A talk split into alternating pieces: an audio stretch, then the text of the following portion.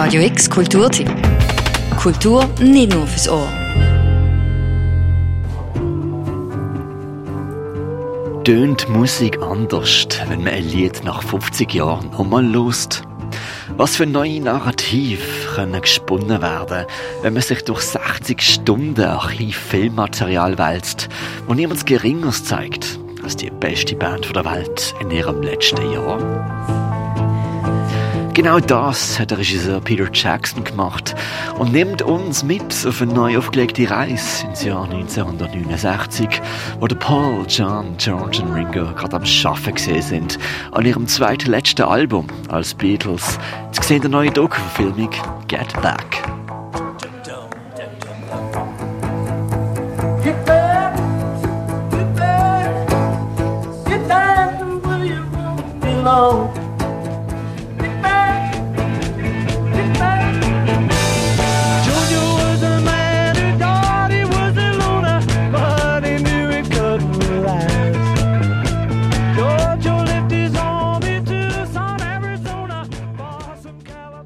Die Musik der Beatles ist ein Weltkulturerbe. Ihre Geschichte und Musik wird heute gar an Universitäten diskutiert und erforscht. Die Musik der Beatles ist aber auch ein ökonomisches Phänomen. 50 Jahre später hat die Beatles-Firma Apple Records immer noch jährliche Rendite von rund 50 Millionen Pfund. Die Beatles-Kuh, sie ist heilig. Umso besonderer also ist es, wenn wieder mal neues Material vorkommt. Im Fall vom neuen Get Back Film kommt das in Form von einer achtstündigen Doku, zusammengeschnitten aus 60 Stunden Film und 150 Stunden Audiomaterial. Ein Schatz für Hardcore-Fans, der aktuell auf Disney Plus streambar ist. Don't let me down.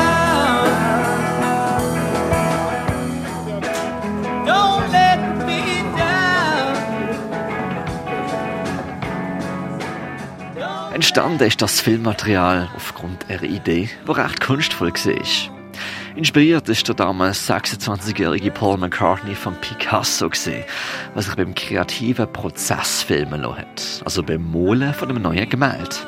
Die Idee, eine Filmcrew filmt zwei Wochen lang die Beatles, wie sie neues Material schreiben, proben und dann vor einem Live-Publikum aufnehmen, das rund drei Jahre nachdem die Beatles aufgehört haben zu touren. Michael, can you turn down your amps a little bit more than that? What? the conversation is just being drowned a little bit. Oh, you recording our conversation? Get Back hat das Projekt damals geheissen.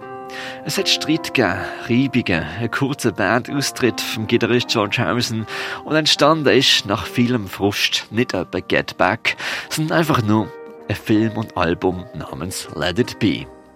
Der bisherige Konsensus zu dem Film eine anderthalbstündige Sicht auf eine kränkelnde Band kurz vor dem Ende.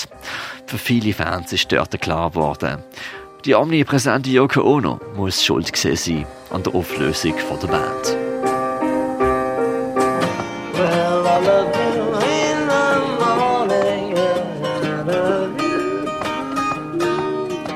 Der anderthalbstündige Film Let Be vom Regisseur Michael Lindsay Haag ist heute kaum mehr erhältlich.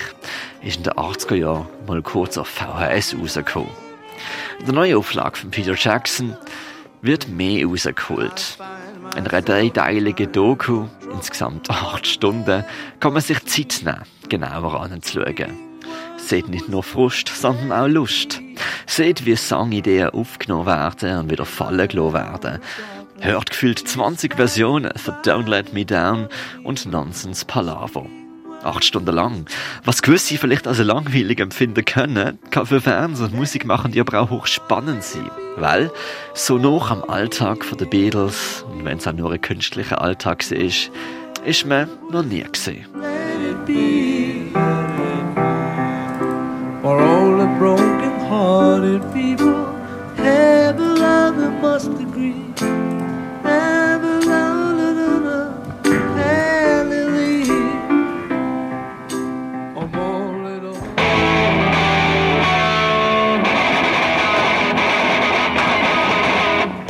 Stop it! Stop it! I won't lie, I'm not too good. Man hat die Beatles lakonisch witzeln. sieht sie Glas um Glas Pale Ale trinken und erkennt, wie auch Halbgötter sich manchmal schwer da haben, etwas Gehaltvolles zu komponieren.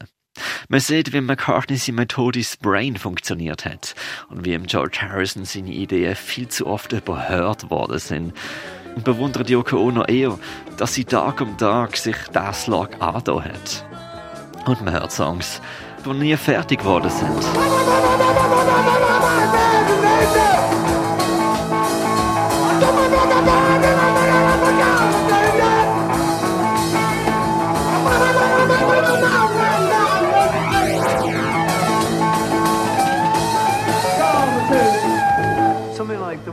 Der traurige Tiefpunkt passiert am Ende vom ersten von den drei Filmteilen, wo der George Harrison sagt, see you around the clubs und kündet.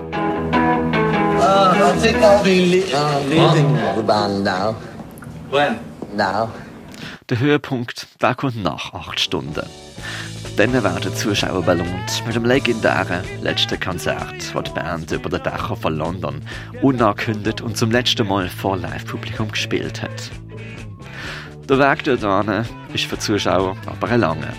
Für Beatles-Fans aber ein herlicher, trauriger, fröhlicher, spannender und irdischer Schlag, was tatsächlich schafft, vier Künstler zu porträtieren, zumindest im kreativen Prozess. So schmerzend, verwundernd, repetitiv, aber so spannend sie kann.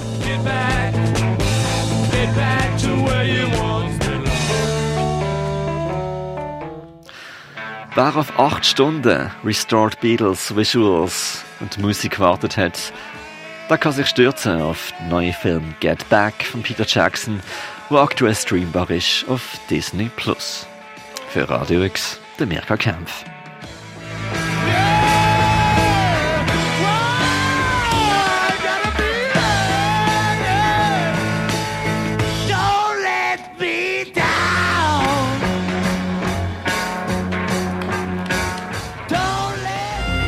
Radio X Kulturtipp. Jeden Tag mehr. Kontrast.